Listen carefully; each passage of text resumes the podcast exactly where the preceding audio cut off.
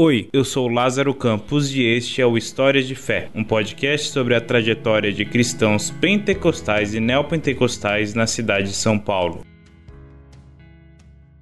Terminei o último episódio falando que, por mais que a Assembleia de Deus do Braço fosse mais familiar, não foi tão fácil conseguir as entrevistas. Pois bem, Vou explicar essa familiaridade e a dificuldade de conseguir as entrevistas antes de falar do Edney, o entrevistado mais gente boa que encontrei na pesquisa. Eu disse no primeiro episódio que nunca tinha pisado numa igreja com grande poder midiático, como a Universal, a Mundial, a Plenitude ou a Assembleia de Deus do Brás. Cresci numa igreja em que não existia restrições de uso e costumes, por exemplo, quais trajes se pode ou não utilizar. Fora algumas coisas como Harry Potter, eu quase não tive proibições do que ouvir ou assistir quando criança. Não pude assistir aos filmes, mas há três anos convenci meu pai a comprar os livros da J.K. Rowling para minha irmã, 10 anos mais nova, poder ler. Mas eu já visitei a igreja pentecostal clássica, em que os jovens iam de roupa social, as mulheres só usavam saias. A liturgia, é claro, era baseada em oportunidades para um irmão ir à frente da igreja, falar de um texto bíblico ou cantar um louvor fora as apresentações dos jovens, das mulheres, dos homens e por aí vai. Além disso, desde criança sabia que o Silas Malafaia, o líder de uma Assembleia de Deus, a Vitória em Cristo, tinha um programa na TV.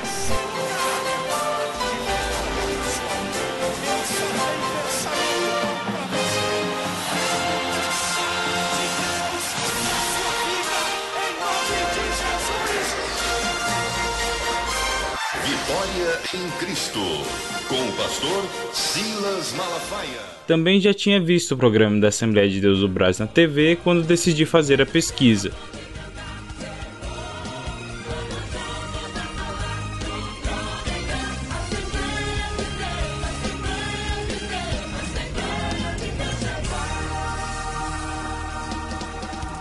Não vou entrar nos detalhes das diferenças entre as Assembleias de Deus no Brasil. O importante aqui é falar que a Debras não é tão rígida com costumes quanto outras. Calças para as mulheres, por exemplo, é permitido. Diferente da Mundial, que me recebeu de braços abertos, quando eu fui à Escola Bíblica Dominical ou EBD da Debras, encontrei um pouco de resistência. Tentei fazer entrevista com uma professora, mas ela não topou e saí da primeira semana sem nenhum relato. Na segunda visita, cheguei cedo, conversei com Edney e ele topou dar entrevista. Antes de eu ligar o gravador, essa professora me apresentou ao pastor responsável pelo EBD que permitiu as entrevistas. Eu cheguei a entrevistá-lo na terceira semana e até ganhei um CD dele cantando clássicos hinos pentecostais. Detalhe: depois que eu o entrevistei, ele me contou que entre a minha primeira e segunda visita ficou sabendo de mim pela professora DBD. Deu uma olhada nas minhas redes sociais e, quando viu que eu parecia uma pessoa séria, decidiu permitir que eu fizesse as entrevistas. Esse foi o processo. Vamos agora contar a história de Edney. Paraibano de 43 anos, ele veio para São Paulo ainda com 15 e é engenheiro eletricista. Antes de se converter, Edney não gostava muito de evangélico. Tem algum preconceito? Eu tô perguntando. Contra muito... crente. Hum. Evangelho para mim tem que ficar longe porque ele era certinho. Então, uhum. Daí você não gostava de evangelho? Não, aquela... não, não, não. Aquilo lá me incomodava. Uhum. Você até contou.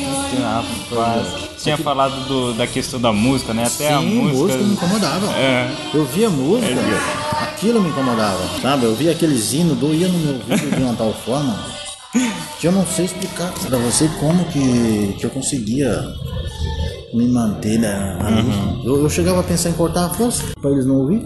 Mas ele tinha uma amiga que sempre lhe convidava para os cultos e a resposta era sempre um não. Até que um dia, Edne cedeu. Um certo dia eu estava na casa dela, passei mal. E ela me levou na igreja. Uhum. Falou assim: ah, eu vou te levar, você vai comigo para a igreja. E eu fui para a igreja e me senti bem uhum. na igreja. Daí para cá eu falei assim: você quer saber? Eu vou para a igreja. Eu vou procurar uma igreja e vou ficar fixo na igreja. Desse dia para cá, decidi isso e nunca mais liguei. Sabe? Sempre que ser evangélico não é para qualquer um. Falar assim, não é porque a pessoa fala assim, eu sou evangélico. Não. Você tem que sentir Deus no seu coração uhum. E falar assim, eu vou seguir a Deus da melhor forma possível que Ele vai te ajudar, Ele vai te guiar. Se você não tem Ele no coração, então não tem que ser porque você não consegue. Em outro momento da conversa, Edney contou que ser evangélico, para ele, é o único caminho para sobreviver, mas a Debras não foi a primeira igreja pela qual ele passou. Durante a entrevista, Edney contou por que saiu da Igreja Internacional da Graça de Deus, do missionário R.A. Soares, da qual sua esposa faz parte. Seguindo a Jesus Cristo, nesse caminho eu não resisto. Estou seguindo a Jesus Cristo, atrás não volto, não volto não. Eu era de lá, eu ia muito na igreja, só que por, por ver coisas que eu não concordava na igreja, eu acabei me afastando. Não acho certo, né? A gente ver aquilo e ficar tipo, discordando e ver e não falar. Então, uhum. para você não falar, é melhor não ir. Eu vejo uma coisa errada todo dia, todo dia. É, e você vai continuar vendo aquilo? Não, você vê se quiser. Vamos parar e procurar um local que você se sinta bem. Ela continua lá. Uhum. Mas como vai ser isso, não sei, porque eu vou, tô fazendo fazer curso de batismo aqui e acredito que depois tem toda uma umas regras a ser cumpridas, né? Entre igreja e Bíblia. Eu sigo a Bíblia, é o que eu vou seguir. Agora eu vou ver o que ela vai querer da vida dela. Se ela vai continuar lá, se ela vai me seguir. Obrigar também eu não vou, porque uhum. Eu não posso fazer obrigar ninguém a nada. Mas espero a Deus que, que ela toque no coração e veja também uhum. ela, a, o lado dela, que ela fica. Ela, só ela pode falar. Eu vou falar, não, você vai ter que ir comigo? Não. Uhum. Não é certo, né? Aí, questionei qual o motivo da saída dele. Eu vi o pastor pedir, fazer, fazendo, pedir as coisas e as pessoas adorando o homem uhum. e não a Deus. E isso para mim uhum. foi o fim, sabe? É, é, chegar lá e adorar um pastor como se ele fosse Deus. Ele não é Deus. Para mim foi uma coisa que me afastou muito daquela igreja. E eu falo para você, eu não volto naquela igreja. Pelo que eu vi lá dentro, eu não volto lá. Tá? Porque o homem não tem que ser adorado. A gente tem que respeitar o homem, agora adorar uhum. só um. Tá? Então, eu vi isso lá e acabei me afastando daquela igreja. Uhum. Naquele dia pra cá, eu falei pra minha esposa mesmo, falei assim, a partir de hoje eu não entro mais nessa igreja. Uhum. Procurei a Debras e aqui estou e não saio. Mas se lá tem as coisas erradas que você falou, por que tem gente que continua naquela igreja? Perguntei. Aí é bem complicado você, é, é, por exemplo, a mente do ser humano é bem, bem complicado. Eu não sei o que acontece na igreja, porque assim, eu vejo muitas, muitas pessoas sabem, mas continuam adorando o homem naquela uhum. igreja. Eu, eu, eu não, não, entendo por que isso. Então eu não sei explicar para você por que aquelas pessoas não tomam, não abrem os olhos e vê a realidade. Uhum. Eu não entendo isso. Então isso para mim é, é uma coisa que não tem explicação. O que eles fazem né, para aquelas pessoas continuarem ali, ver que está errado e fica lá, porque eu tenho uma mente aberta. Eu tudo uhum. que vejo eu falo. Se eu ver que tá certo, eu falo. Se eu ver que tá errado também eu falo, não quero nem saber aonde eu tô. Para mim tem que ser sempre a verdade. Então, se eu me sentir mal com aquele pastor falando aquelas coisas dele, uhum. que aquilo me fez mal, eu não vou voltar lá, porque eu não vou conseguir olhar para ele da mesma forma que eu olhava antes. Então eu estaria com falsidade comigo e com ele. Então eu não vou. Então eu continuo aqui quando eu me sinto bem. Então essa foi o motivo de eu me afastar lá. Eu não me senti bem com o culto que aquele pastor fez. Que as pessoas de lá sentem vê, eu não, não, não consigo explicar para você o motivo delas continuarem lá.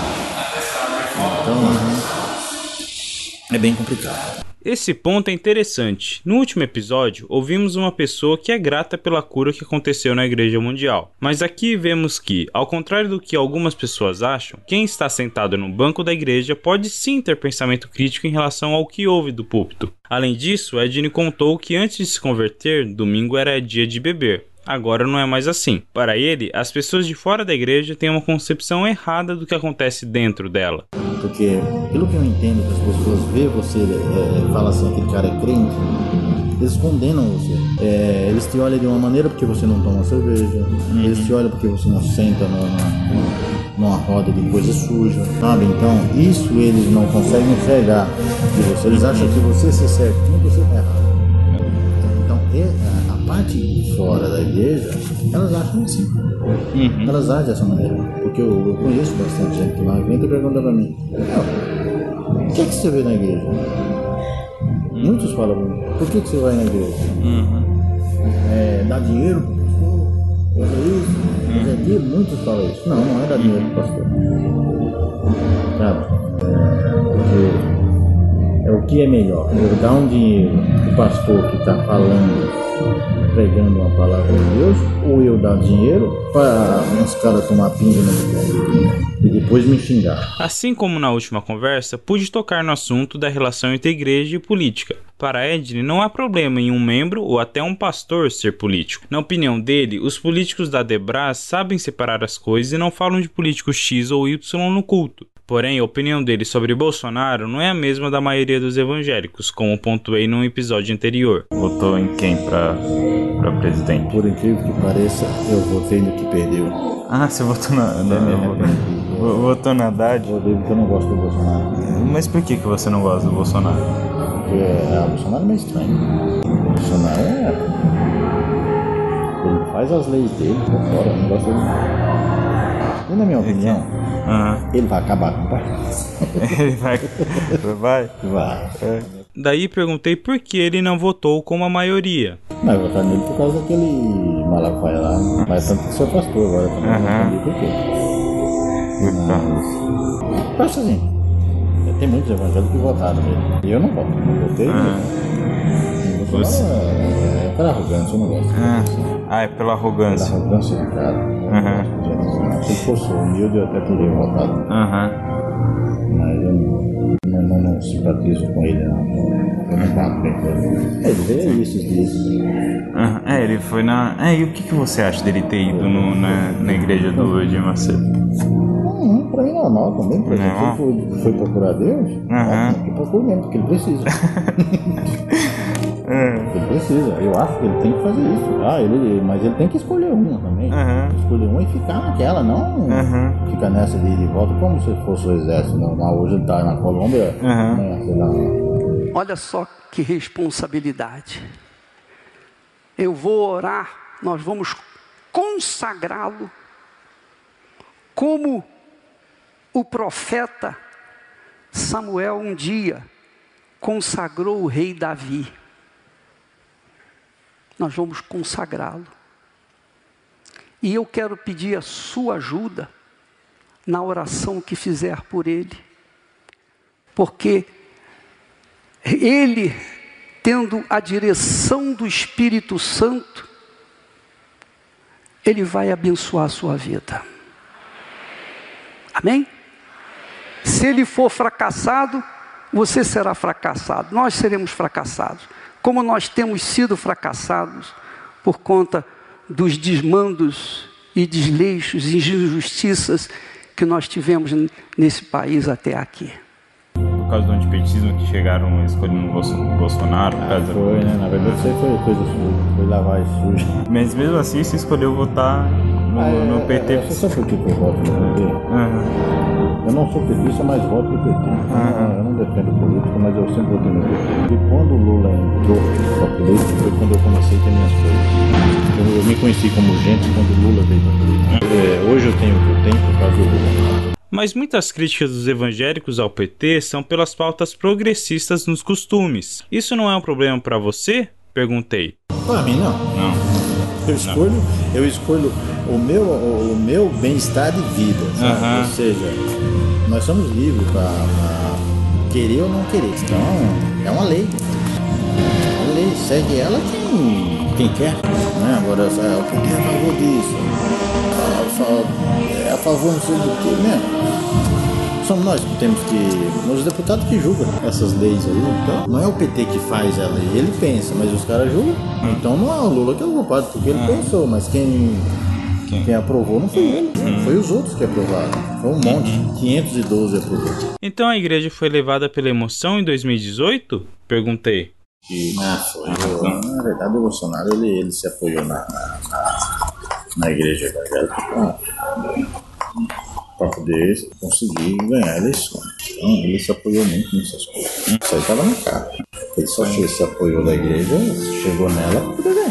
E como que você vê que isso pode fazer bem ou mal para a igreja? E isso pode prejudicar a igreja em algum sentido ou não? É tanto, tanto faz.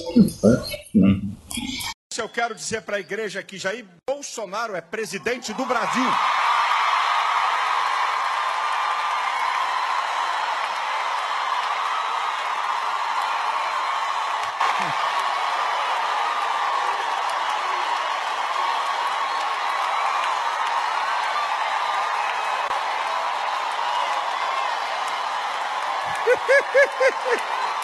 Por fim, decide perguntar se ele sente algum constrangimento em dizer que votou no Haddad, quando ele é de um grupo religioso que votou tanto no Bolsonaro. A resposta foi enfática. Votou, não, não votou no Bolsonaro? Haddad, não. Eu falo pra quem quiser, é. pra ele mesmo. Você, uhum. você, você votou em mim? Não, eu, eu não gosto de você, por que, que eu vou votar em você? Uhum. não, eu sou realista. Votei no Haddad para presidente e voto toda vez que ele for tiver independente de precisar de um voto e for mesmo, vai ter. Não, não sinto constrangimento de falar assim, ah, você votou no PT. Mas adoro votar no PT. Não sou petista. É. Assim de falar assim. É, é, tem que soltar o Lula. Não, se ele errou, ele tem que estar preso. Porque a gente tem que pagar pelos crimes que nós cometemos. Se ele errou, ele tem que cumprir. Mas que vou votar nele, eu vou. Se votar para soltar ele, eu voto. Encontrar Edney foi uma das coisas mais curiosas da pesquisa. É claro, a entrevista foi feita muito antes da pandemia do coronavírus, quando as polarizações políticas se agravaram. Mas alguns pontos, mesmo que anedóticos, são interessantes. Nem todo evangélico votou no Bolsonaro para que haja um governo de um cristão, como ouvimos no último episódio. Além disso, cabe apontar que em alguns casos o voto pode ser decidido por fator econômico. Como Edney disse, foi no governo Lula que ele começou a ter as coisas dele. Por fim, nem mesmo as pautas mais progressistas nos costumes, questões geralmente sensíveis para os evangélicos, impediram Edney de votar 13 em vez de 17. Trata-se de entender que, mesmo em uma igreja conservadora com deputados da bancada evangélica, há diversidade de pensamento. Afinal, pensando nas diversas denominações e divisões da história do protestantismo, nada mais evangélico do que isso. No próximo episódio, vou contar a história de uma fiel que, curiosamente, só vai à igreja na IBD. Esse episódio contém as aberturas dos programas Vitória em Cristo, da DEVEC, Programa Palavra de Vida, da Debras e Show da Fé, da Igreja Internacional da Graça de Deus. Respectivamente, esses áudios foram retirados dos canais Abertura de TV, André Luz Music e ONIHD 25 no YouTube. Há também áudios dos canais da Igreja Universal, AD Vitória em Cristo e Mais Refém no YouTube. A trilha sonora de Harry Potter é de autoria de John Williams e a gravadora é a Warner Sunset Records. Cabe aqui uma observação: o áudio completo do Roda Viva da TV Cultura, em que Fernanda Torres diz ter preconceito contra crente, mostra que ela não está falando de evangélicos. O uso dele aqui se justifica porque já virou meme sobre antipatia a esse grupo religioso. Ouça a continuação da declaração dela. Contra crente, contra crente religião? Crente ingênuo, não, não. Crente na vida. Quando a gente que acredita no bem, no mal, na missão, na verdade que a vida não é dialética, que a vida não Nossa, é mas contrária. nesse modelo se enquadra todo mundo. Quase, muita gente. Então você tem preconceito contra 95% da humanidade? Talvez, mas eu não vivo com 95% da humanidade. Eu escolho pessoas para viver. Mas, mas não preconceito contra... a ponto de não poder falar, mas uhum. eu acho, eu tenho pena, assim, de quando um cara é tão crente na vida a esse ponto, entendeu? Eu acho que ele vai apanhar muito. Você é o que? É como acreditar em política, como acreditar em, sabe? E acreditar no teatro, não é ser crente? Outro esclarecimento: depois da sua igreja comemorar a eleição de Bolsonaro, Malafaia falou que os evangélicos usaram a sua cidadania e a partir daquele momento era hora de orar pelo presidente. Esse último ponto eu acho bem razoável. Minha crítica diz respeito a comemorar a eleição de um presidente como se fosse um gol do Brasil em final de Copa do Mundo. Eu sou Lázaro Campos e este foi o História de Fé. Até o próximo episódio.